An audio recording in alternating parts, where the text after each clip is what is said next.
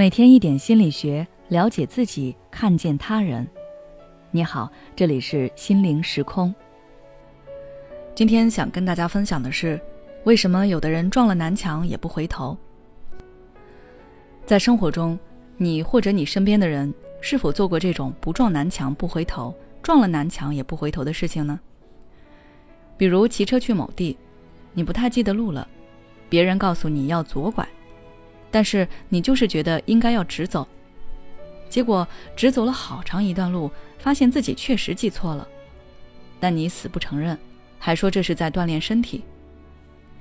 再比如谈恋爱，你身边所有的人都说这个人不行，嫁给他会受罪，但你就是不听。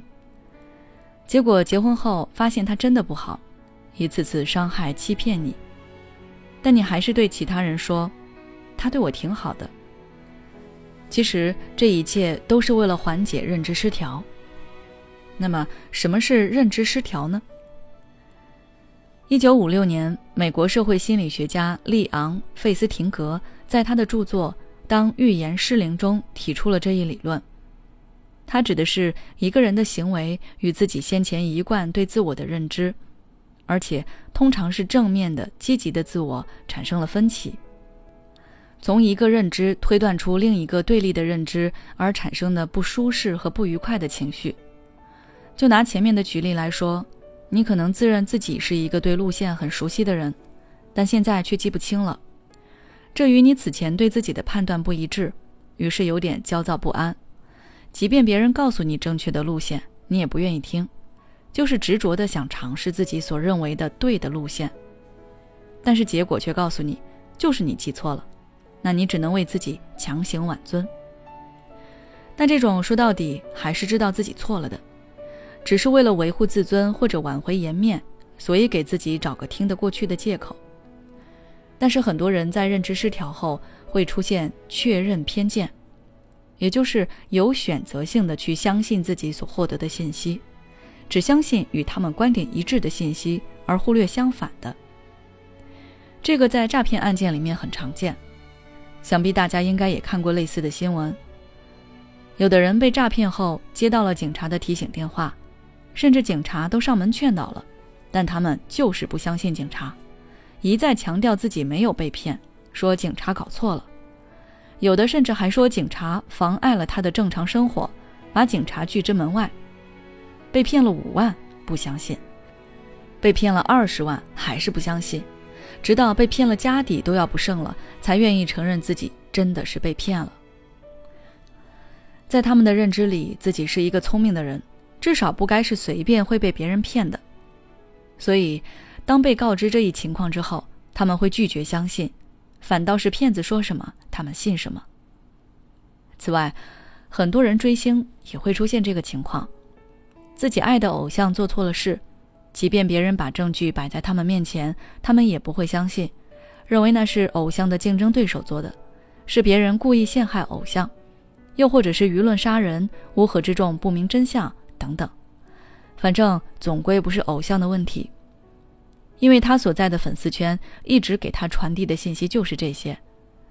其实他也看到了大众怎么说，但他不愿意相信，因为相信了就等于承认自己爱错了人、看错了人。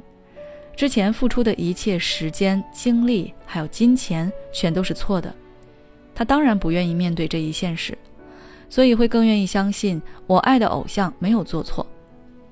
但是胳膊拧不过大腿，我们就是再自我欺骗，也终归是要面对现实的。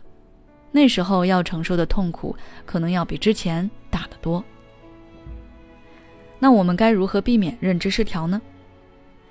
首先要承认自己是个普通人。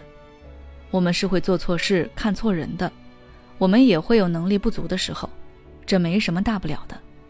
不要高估个人的能力和影响力，客观看待自己，这样即便是遇到了上面我例举的情况，你也能坦然面对，而不是一错再错。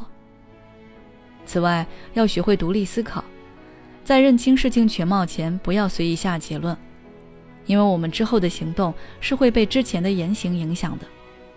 你前面说了我支持这样做，后面发现风向不对，想改那就是自打脸；但是继续支持，那就只能是一错到底，所以事情发生后要冷静下来，站在旁观者的立场去理智看待。希望以上建议能对你有所帮助。好了，今天的分享就到这里。如果你还想要了解更多相关内容，可以微信关注我们的公众号“心灵时空”，后台回复“认知失调”就可以了。每当我们感叹生活真难的时候，现实却又告诉我们，生活还能更难。工作、事业、爱人、孩子、父母亲朋，这一切的一切，就像一张大网一样，把你层层束缚其中。你经历了疲惫、辛苦、无奈，还有悲痛。如果你只是一个人默默承受，那你迟早会崩溃。心灵时空组建了专业的心理救援队，每位咨询师都拥有超过二十年以上的咨询经验。只要你需要，我们就在。微信关注“心灵时空”，后台回复“咨询”就可以体验十五分钟心理清诊了。